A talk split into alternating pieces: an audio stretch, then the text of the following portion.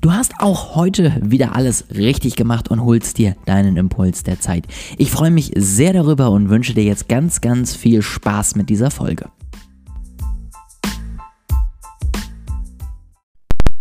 Willkommen zu einer neuen Folge. Heute starten wir mit dem Thema Wirtschaftspsychologie und ich möchte dir heute ein kleines Modell erklären und dir dann auch gleich sagen, wie du es im Marketing nutzen kannst ähm, oder beziehungsweise was du beachten solltest. Und zwar möchte ich ein bisschen über Maslow reden. Ähm, Maslow, vielleicht hast du es schon mal gehört, hat eine Bedürfnispyramide sich mal überlegt, ähm, auch durchaus belegt zum Teil, auch wenn sie immer wieder in Kritik geraten ist.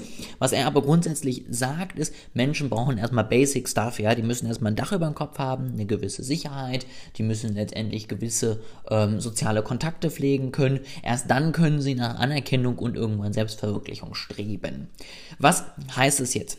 Das heißt, zum einen solltest du beachten, dass wenn du zum Beispiel Produkte in den oberen beiden Stufen anbietest, dass nicht jeder vielleicht gerade so weit ist und das braucht. Ja, wenn ich meinen Job nicht mehr habe, ist Step 1 mir einen neuen Job zu holen und Step 2 vielleicht zu überlegen, wie ich mich sonst noch selbst verwirklichen kann.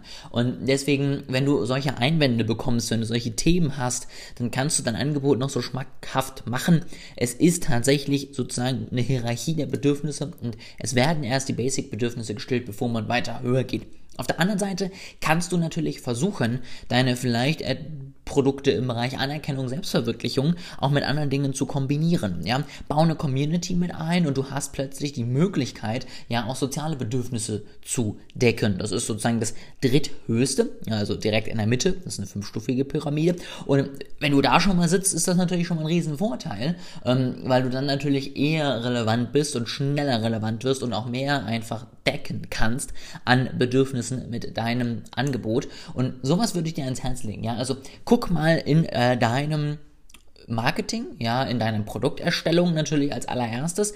Wie schaffst du es, möglichst viele Bedürfnisse aus jeder Ebene zu erfüllen. Ja, also ich wiederhole nochmal, erstmal die Grundbedürfnisse, Essen, Dach über dem Kopf, sowas. Ja, dann äh, Sicherheitsbedürfnisse, letztendlich ein sicherer Job, ähm, ein ne, sicheres Einkommen, eine sichere Wohnung, sowas in die Richtung. Dann eben die äh, sozialen Bedürfnisse, also Kontakt zu anderen Menschen.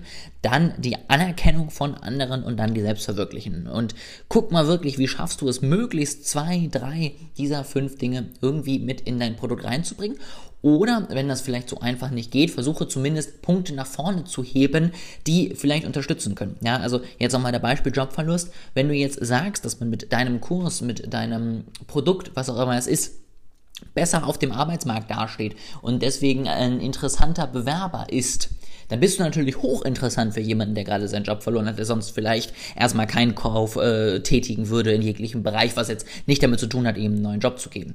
Und so kannst du es dann auch schaffen, dass wenn du den Mehrwert auch wirklich bringst, einfach Leute ansprichst, vielleicht schon mit deinem Produkt, die eben noch weniger Bedürfnisse bisher gedeckt haben und dementsprechend einen viel höheren Need danach haben und viel schneller zu überzeugen sind und viel besser letztendlich am Ende kaufen können.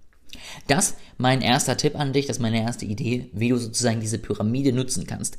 Ganz wichtig, das ist auch wie viele Modelle, die irgendwie sind, immer nur äh, mit Vorsicht zu genießen. Also ich habe es schon gesagt, sie wurde auch schon widerlegt. Ja, es gibt auch ja, Leute, die es geschafft haben, sage ich mal, eben vielleicht gerade mal die Grundbedürfnisse zu stillen und dann trotzdem sich selbst zu verwirklichen. Ja, also es ist nicht alles so easy und immer leicht äh, einzuteilen, wie man es sich vielleicht wünscht. Am Ende sind wir Menschen doch komplexer, als es einzelne Modelle irgendwie zeigen.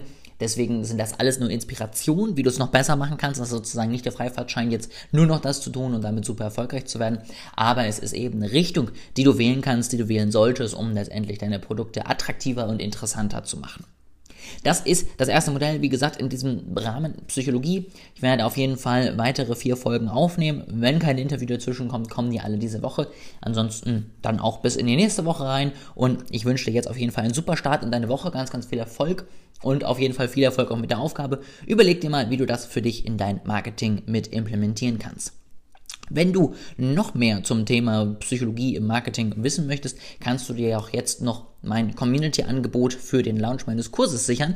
Ähm, da bin ich nämlich gerade am Filmen der Psychologie Basics, wo ich also diese Modelle und noch einige weitere mit vor allen Dingen noch mehr Ausführungen, noch mehr praktischen Beispielen euch dann näher bringen möchte und würde mich da auf jeden Fall freuen, wenn du dir das mal anschaust.